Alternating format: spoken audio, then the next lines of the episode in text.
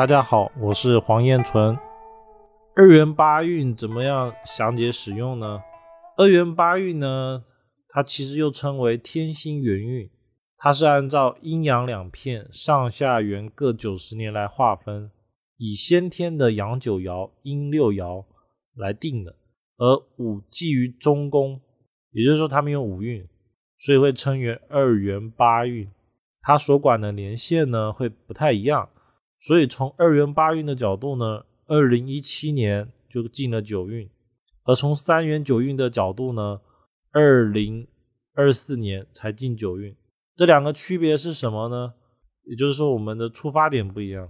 那二元八运呢，主要用在大悬空、悬空六法，他们一般会认为是九运要用这个这个时间来看，其他的话就没什么，呃。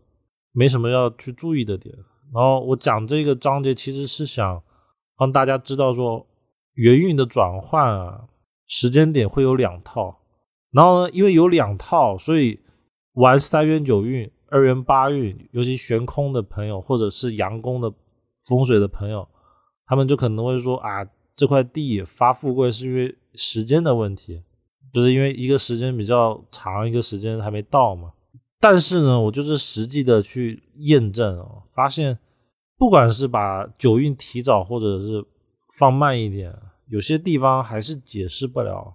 就我讲这些，其实是想要让真的开始用心去学习的朋友多一些思考。